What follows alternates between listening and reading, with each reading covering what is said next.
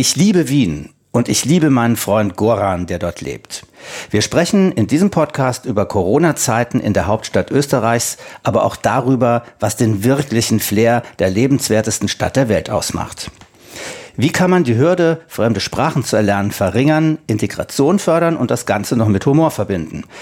Goran ist ein echtes Multitalent. Er ist unter anderem Künstler, Schriftsteller, Autor, Verleger, Professor der allgemeinen Literatur und Literaturwissenschaft, Germanist, Publizist, Sprachlehrer für Bosnisch, Kroatisch, Montenegrinisch und Serbisch und seit über 20 Jahren beruflich im Bereich Integration engagiert.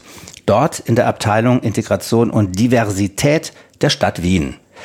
Mit seinem Label Weit und Breit Com versucht er, wie er es nennt, die Verschriftlichung der Vermischtheit ins Wiener Stadtbild zu bringen. Seine Bücher heißen Das vergleichende Wörterbuch der Ausländerinnenologie, das vorläufige System der komparativen Vorurteile oder Wien für Innen- und Ausländer, die hier leben wollen oder leben müssen. Goran kenne ich seit über 20 Jahren und auch wenn wir selten telefonieren und uns noch seltener treffen können, ist er ein verlässlicher Freund geblieben. Eine stetige Inspiration, die Welt immer wieder aus anderen Blickwinkeln zu betrachten.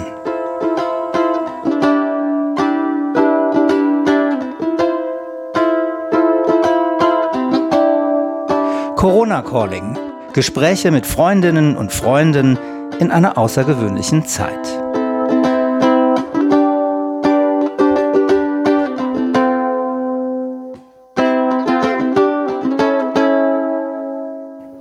Lieber Goran, äh, herzlich willkommen zu dem kleinen Podcast Corona Calling. Ich freue mich sehr, dass du mir, man kann es ja fast so sagen, zugeschaltet bist, weil wir uns digital treffen, äh, immer noch in Corona-Zeiten. Aber das hätten wir wahrscheinlich auch sonst so gemacht, denn du bist in Wien, in der wunderschönen österreichischen Hauptstadt Wien.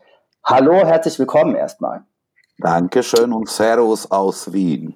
Servus. Ähm, kannst du kurz erklären, wie geht's dir? Wie ist es gerade in Wien? Ich habe heute auf meinem Facebook-Profil äh, 100.000 Namen der Corona-Opfer in USA veröffentlicht, äh, um darauf äh, hinzuweisen, dass wir nichts vergessen dürfen. Äh, nicht nur in Wien, sondern überall äh, sind die Menschen eher entspannt, wenn es darum geht, diese muss ich sagen, blöden Masken zu tragen und ähnliches. Äh, und wir beobachten schon in der Stadt, zum Beispiel am Donaukanal, dass sich so viele Menschen versammeln wie in Wuhan äh, am Markt na, damals. Äh, aber offensichtlich äh, hat das Wien äh, gut geregelt. Und ich bin sehr, sehr zufrieden, dass ich in einer solchen Stadt lebe, wo diese große Krise, sagen wir so, kaum zu spüren war. Äh, also Beschränkungen äh, des, der Bewegungsfreiheit natürlich gab es. Äh, mit diesen drei, vier Gründen, das Haus zu verlassen und das und dies. Aber sonst äh, war es in Wien kaum etwas zu merken und ich habe seltenes Glück als Home Officer schon seit über zwei Monaten äh, in meiner Wohnung zu verbringen. Dabei wirklich arbeitend, also unglaublich, aber es gibt viel zu tun, auch im Homeoffice. Und äh, ich wohne direkt zwischen der, dem gewaltigen Strom der Donau und dem großen Waldstadtpark Prater, so dass ich alles sehr, sehr gut äh, ja, verkraftet habe und sogar sehr kreativ und glücklich war. Die, die, die Umgebung ist jetzt vielleicht ein äh, gutes Stichwort für den Übergang. Wir ja. haben uns nämlich in einer tatsächlich sehr besonderen Umgebung oder sehr schönen Umgebung kennengelernt äh, und zwar in Griechenland. Wir haben uns auf Samos kennengelernt und ähm, das war 1997, ist, 99. ist das richtig? 99, 99. Also wir kennen uns schon sehr lange. Damals haben wir uns am Strand kennengelernt. Ähm, und wir sind dann nach einigen Tagen in diesem Urlaub auf, auf einen Berg gewandert, auf dem ein Kloster stand. Natürlich ja. in Griechenland ein orthodoxes Kloster. Und das fand ich den Beginn unserer Freundschaft. Ich fand es gigantisch. Und um das kurz zu sagen, wir sind oben angekommen. Du durftest rein, ich durfte nicht rein. Kannst du ein bisschen was darüber erzählen? Weißt du das noch? Oh ja, ich erinnere mich an die zwei übrig gebliebenen Nonnen, die sich fast an die türkischen Zeiten erinnerten. Äh, äh, das waren echt alte Frauen. Also, und die waren äh, absolut hingerissen äh, von, von Begeisterung, als sie hörten, dass es einen orthodoxen Serben unter ihrem Dach gibt. Und nachdem sie sich erkundigt hatten, wer du bist, waren sie empört und sagten, sie hassen nur die Türken mehr als Deutsche. Äh, nicht ganz so natürlich offen, aber das konnte sich aus ihren, aus ihren Grimassen und so weiter sehr gut verstehen. Und das war wirklich lustig, weil ich erinnere mich, äh, dass wir, oder ich, du warst natürlich fitter und cooler, ich war immer ein bisschen träge und Bauche, Bauchträger. Äh, ich erinnere mich, dass wir das äh, mit eigener Kraft schaffen wollten, aber leider äh, haben wir, glaube ich, zwei Drittel des Weges äh, auf einem LKW kleinen verbracht oder sowas, den uns hinauf äh, gekarrt hat. Ja. Ich glaube, du hast ein Pickup verlangt so, bei irgendeinem ja. Bauern und wir sind dann ein Stück gefahren. Ja, ich, ich bin tatsächlich da, ich wäre da nicht reingekommen. Äh, du hast es aber geschafft und letztendlich sind wir äh, in dieses Kloster gekommen. Eine, eine, eine Geschichte, die ich nie vergessen werde. Ja. Kannst du kurz mal erklären mit orthodox und serbisch-orthodox und griechisch-orthodox? Ich glaube, das ist relativ ähnlich, deshalb waren die so ja. begeistert. Ähm, bist du ein gläubiger Mensch? Schwer zu sagen, weil äh, ich äh, in meinem ersten Leben, ersten 29 Jahre in Belgrad, im Selbstverwaltungssozialismus unter Tito, eigentlich äh, in einer christlichen Familie aufwuchs, getauft wurde und alles andere, alles orthodoxmäßig, aber eigentlich in meinem öffentlichen Leben äh, ein Atheist äh, und Kommunist war. Das verheimliche ich nicht im Unterschied zu 90 Prozent der Angehörigen meiner Generation, die nie neben dem Zentralkomitee auch marschiert hätten in ihrem Leben. Ja, wie auch immer. Auf jeden Fall äh, nach dem, nach dem Zusammenbruch aller Werte, an die ich wirklich ernsthaft geglaubt hatte, weil Selbstverwaltungssozialismus war das Modell und ich glaube, ist das Modell für die Zukunft der Welt, wenn man natürlich mit katholischem, äh, kapitalistischem Antlitz. Ja, also ich bin überhaupt für äh, Soziokapitalismus oder kapitalische, Kapitalensozialismus, was auch immer. Ja, und dann äh, habe ich äh, äh nach dem Zusammenbruch äh, zu, zu suchen, habe ich begonnen. Aber äh, diese Rückkehr zum Orthodoxentum äh, oder, oder neues Finden äh, des, des Glauben ging nicht so leicht. Eine Weile war ich auch vom serbischen, äh, sagen wir so, Nationalismus äh, hin und her gepeitscht, im Sinne, äh, doch, wir Serben, wir doch nicht die einzig Schuldigen an diesen blutigen Kriegen und so weiter. Also ich hatte verschiedene Phasen. Äh, ich würde sagen, dass ich heute äh, sehr dankbar und fromm bin, unter Anführungszeichen fromm, nicht im Sinne gottesfürchtig, sondern im Sinne eventuell Gottes anerkennend, liebend äh, und äh, ja, wollend, aber in einer Welt der Wissenschaft und in einer Welt des reinen Wissens, des bewiesenen Wissens, als einzigen Kriterium für alles Mögliche ist es sehr schwergläubig zu sein. Kannst du deine Vision der, des selbstverwaltenden Kapitalismus oder wie du das genannt hast, kurz mal äh, ein bisschen noch beschreiben? Das ist ja spannend. Naja, ganz einfach gesagt ist Selbstverwaltungssozialismus gewesen ein System, in dem die Menschen, die wie Marx es wollte, die Menschen also, die produzieren, auch über Maschinen Eigentum haben und über Gewinn Äh, und dann könnte es ruhig in einem neuen System dem Kapitalisten ausreichend bleiben, aber nicht alles. Also das wäre sozusagen eine Art der äh, geregelten Selbstbeteiligung äh, der Produzenten, der ausführenden Arbeitskräften an ganzen Wert und Reichtum. Ein, ein Kompromiss mit, ein Kompromiss sozusagen, ja, ähm, der, ja. der, der das Gute aus, aus beiden Systemen möglicherweise Richtig. rausholt. Ja. Ähm, das werden ja. wir wahrscheinlich jetzt heute nicht zu Ende diskutieren. Ähm, wie bist du und warum von Serbien nach Wien gekommen? Du hast ja beide Staatsangehörigkeiten. Nein, ich habe Nein. nur die österreichische Staatsangehörigkeit, weil ich äh, nicht mit dem Gesetz spielen wollte. In Österreich ist nämlich äh, verboten, zwei Staatsbürgerschaften zu besitzen, außer im Falle der äh, herausragenden Künstler, Sportler und ähnliches. Und äh, wahrscheinlich außer im Falle der sehr reichen Menschen, die mit viel Kapital auch österreichische Staatsbürgerschaft leicht bekommen können. Aber äh, sonst bin ich nur Österreicher seit August 1999 und letztes Jahr habe ich anlässlich meines 20-jährigen äh, Österreichertum-Jubiläums neun Filme gemacht, kurze Filme, die hießen in neun Tagen um Österreich. Und dort habe ich beschlossen, nach 20 Jahren meine Heimat endlich näher kennenzulernen. Erzähl mal ja. ein bisschen, was dir da widerfahren ist und ob du deine Heimat näher kennengelernt hast auf dieser Reise. Naja, weißt du, es war ziemlich, äh, sagen wir so, verblüffend für die meisten der echten Österreicher, dass ein Mensch mit solcher Aussprache jetzt auf einmal erscheint und sagt, hallo, ich bin euer Landsmann, lieben wir uns. Also es war nicht so schlimm, sag mal so, ich war nicht ein kompletter Idiot in diesem Sinne.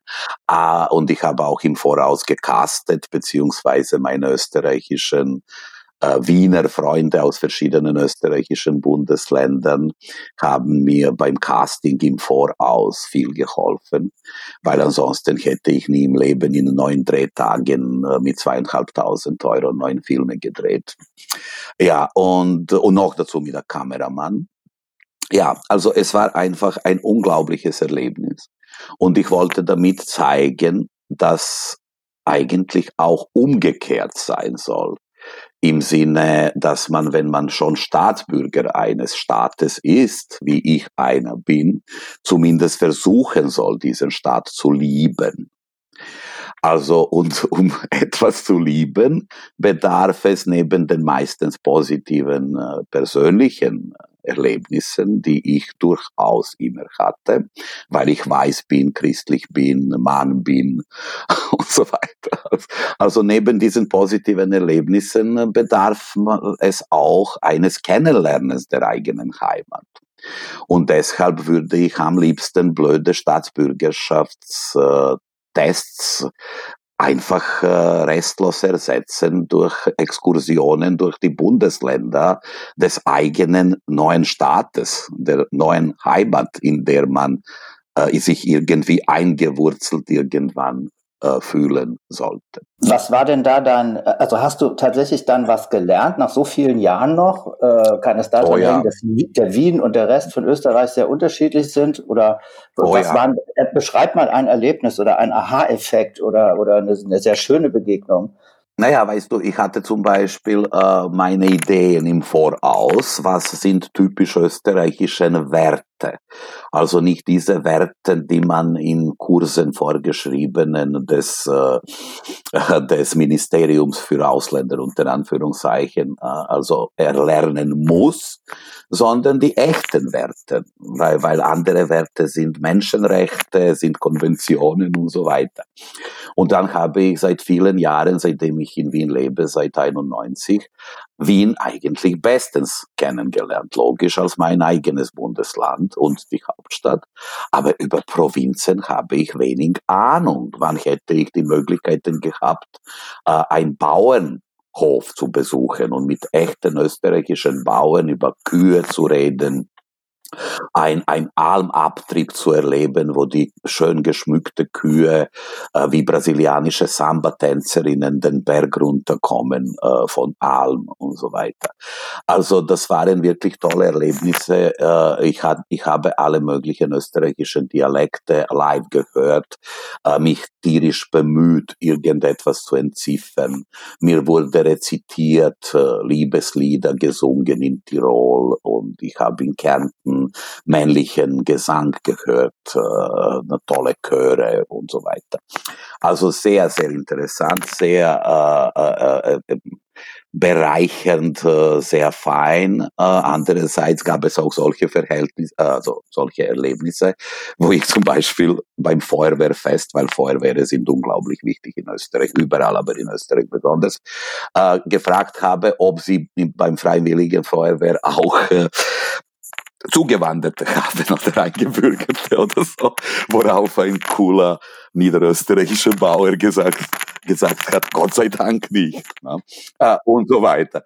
Also natürlich gab es auch, äh, äh, also, äh, gab es äh, Erlebnisse, wo ich mir gedacht habe, hier bin ich nicht besonders willkommen oder die Menschen glauben, ich würde sie verarschen weil äh, erstens wegen meines äh, unglaublichen äh, Dialektes meiner Aussprache, weil ich spreche, glaube ich, einmal perfektes Deutsch meistens, aber habe einfach so eine Aussprache, dass sie äh, schockiert und verwirrt. Und meistens äh, rätseln die Menschen, woher ich stammen könnte. Goran, äh, das geht ja, was du da gemacht hast oder beschreibst, auch in die Richtung, wie du umgekehrt also es ist sehr schwer, äh, sich als Angehörige einer Nation, eines Volkes äh, zu fühlen. Erstens, wenn man die Mehrheit der schlechten äh, Erlebnisse im Leben hatte. Als Schüler zum Beispiel, äh, wenn man äh, in die Sonderschule vielleicht gesteckt wurde, weil man schlecht Deutsch kannte, äh, wenn man deshalb ganzes Leben lang mit einem so Stempel herumlief, äh, immer den Eltern übersetzen musste, immer Erniedrigungen äh, unter Anführungszeichen erleben und und und. Andererseits macht die Politik, zumindest in Österreich, nicht den richtigen Schritt schon seit drei Jahrzehnten, seitdem ich das beobachte, und sagt kein einziges Mal, ihr seid Wiener und ihr seid Österreicher und ihr seid unsere. Also diese Message kommt nicht auch von der österreichischen Seite. Und dann bedeutet der Besitz eines Reisepasses eigentlich nur unter Anführungszeichen Privilegien für die meisten Besitzer, die eingebürgert werden. Aber das Gefühl der Heimat bleibt vielen verwehrt, auch wenn sie es wollten. Dann gibt es unglaublich viele Ausreden. Ja, die Österreicher wollen nicht. Im Fall Deutschland wahrscheinlich die Deutschen wollen nicht. Ja. Oder die sind zu kühl oder die sind zu distanziert oder die sind zu anders oder die ja. äh, wollen unsere Kultur weder kennenlernen, geschweige akzeptieren. Die betrachten uns als niedere Wesen und, und, und, und. Also von beiden Seiten gibt es unzählige äh, Missverständnisse, Halbmissverständnisse.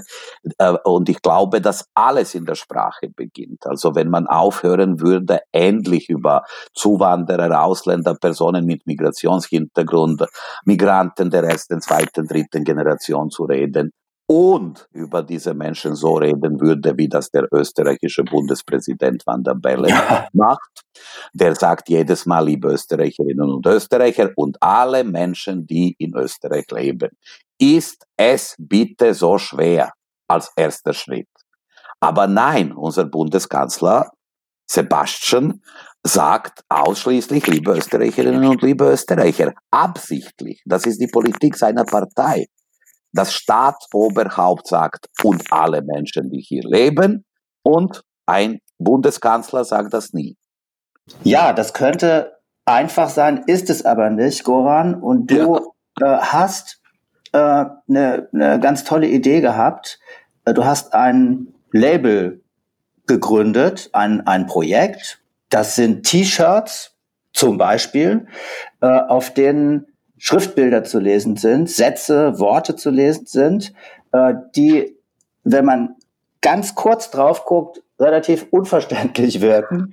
Vollkommen. Kannst du, erklär, kannst du erklären in diesem Zusammenhang, was das für ein Projekt ist und was es da geht?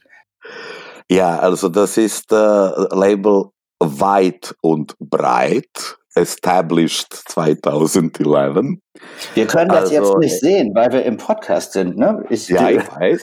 Aber weit, weit, weit und breit ist folgenderweise geschrieben. Nicht Deutsch. Walter, Emil, Ida, Theodor, ne? sondern wie Viktor, Anna, Johann, Theodor und Bertha, Richard, Anna, Johann, Theodor. Also weit und breit. Entschuldigung, Goran, wenn man das lesen würde, so wie du es jetzt, wie es auch steht, würde, es, würde man so weit und, und breit. breit. So ja. würde das da stehen, ja. Ja, das Aber ist ungefähr. Geht ja noch weiter, ja.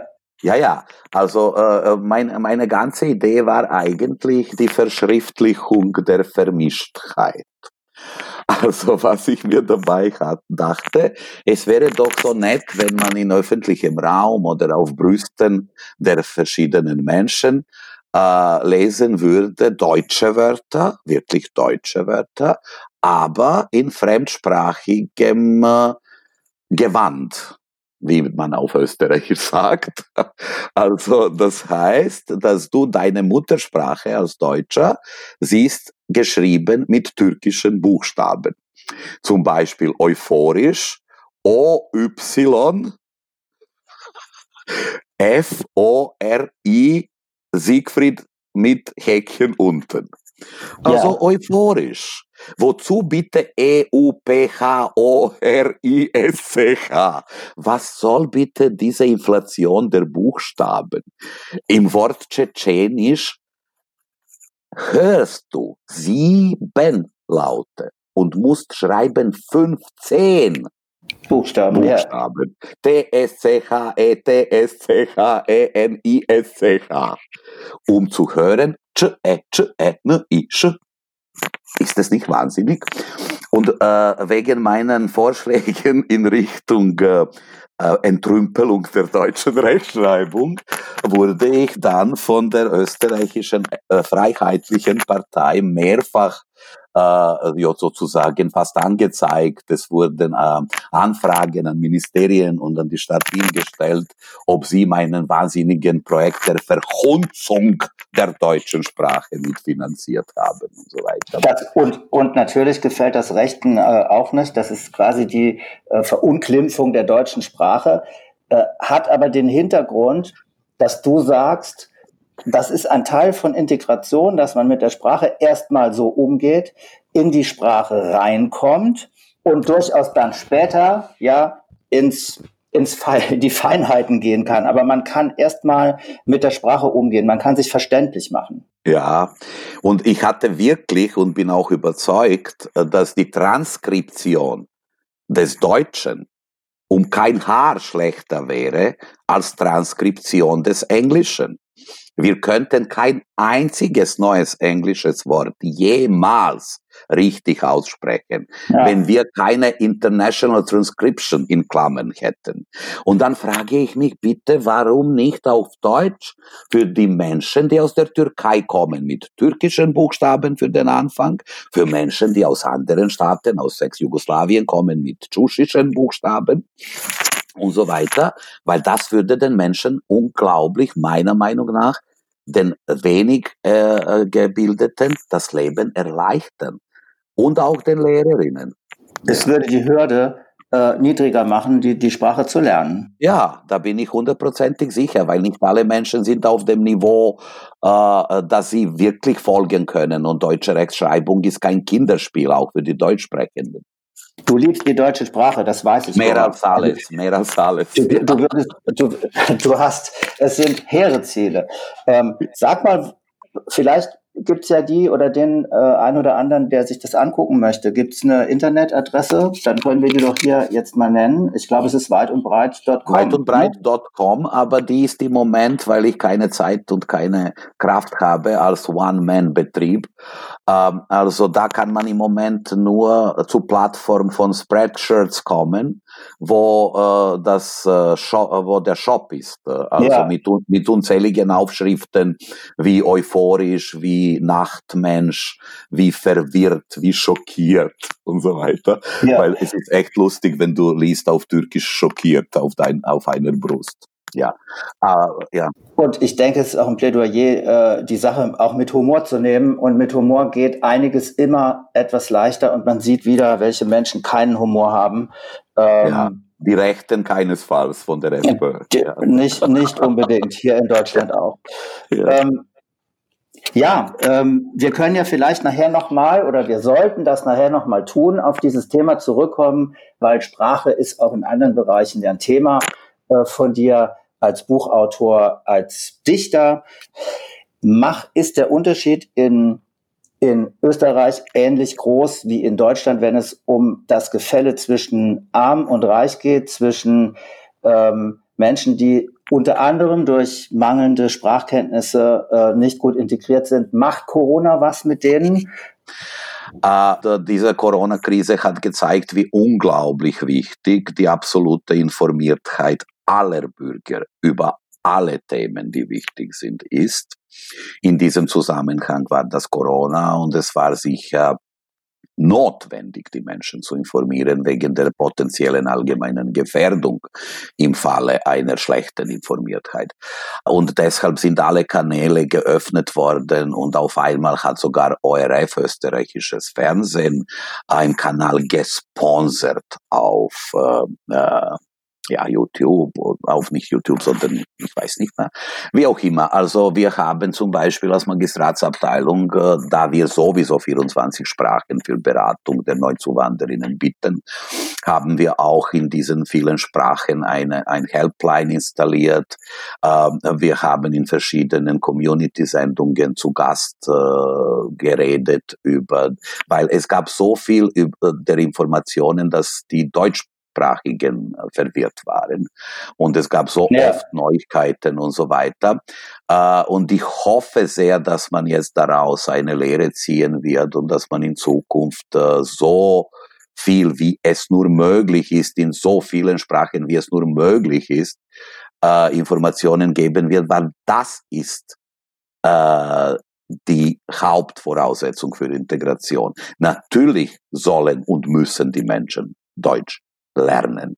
Aber es geht darum, dass das langsam geht und dass das Leben vom Anfang an beginnt, wenn man in einem fremden Land ist. Und wenn man nicht immer und ewig auf irgendwelche Beratungsdienste angewiesen werden will, muss man einfach imstande sein, seine eigenen persönlichen Angelegenheiten, administrativen und allen anderen selbst zu erledigen, damit man sich nicht schlecht fühlt und, und, und als, als kein Mensch fühlt. Aber das will man nicht politisch. Na, wir wollen ihnen jetzt nicht alles in ihre Muttersprache übersetzen. Die sollen gescheit Deutsch lernen. Das kommt immer als Antwort. Ja. Und wenn man diesen Menschen aber sagt, ja, sie sollen, das steht niemand in Frage. Aber die Frage ist, ob sie können. Die Frage ist, wie lange sie dafür brauchen und die wichtigste Frage ist, ob Sie, lieber Herr oder liebe Dame, dann bereit sind, mit Ihnen diese mühsamst erworbene Grammatikregeln zu üben in einem ja. entspannten Gespräch. Also Integration ist nicht Deutschkurse bis Niveau C1 zu, äh, zu beherrschen und dann mit niemandem reden zu können, niemanden zu haben, der äh, dich, sich für dich interessiert. Ja? Also das sind die Sachen, die einfach äh, äh, sehr komplex sind und ich habe oft in meinen vielen Jahrzehnten den Eindruck, dass ich äh, gegen äh, Windmühlen kämpfe, aber ich kämpfe. Du hast ja. mal gesagt, ich hatte in Wien, als ich von, von Belgrad nach Wien fuhr, erwartet, dass ich in eine Stadt mit Flair komme. Ich würde das jetzt sofort unterschreiben, äh, denke aber da an die berühmten Cafés zum Beispiel, während du was anderes gemeint hast dass es eine Großstadt ist mit Offenheit. Ähm, das hast du vermisst, sagst, es ist besser geworden, weil die vielen Ausländer in Wien sind, die das Flair gebracht richtig. haben. Ja, Ja. Also Wien äh, hatte bitteres Schicksal wegen der Nazi-Zeiten, dass wirklich das Wertvollste vertrieben oder getötet wurde. Das war eine sehr lebendige jüdische Kulturszene. Äh, das, die waren wirklich die absolute Mehrheit, die Armen. Und dieses Loch wurde nie gestopft, sagen wir so. Bis heute nicht, glaube ich einmal. Äh, und eigentlich nur diese Öffnung, ungewollte eigentlich nach den, nach den Illusionen der Gastarbeiterepoche und so weiter, hat eigentlich dazu geführt, dass Wien heute eine unglaublich lebendige Stadt mit 180 Nationen ist, äh, ohne Ghettos, ohne No Go-Areas, äh, also wo man immer noch in der Nacht mit dem Hund spazieren gehen kann, egal ob als Oma, ja. junges Mädchen oder und da.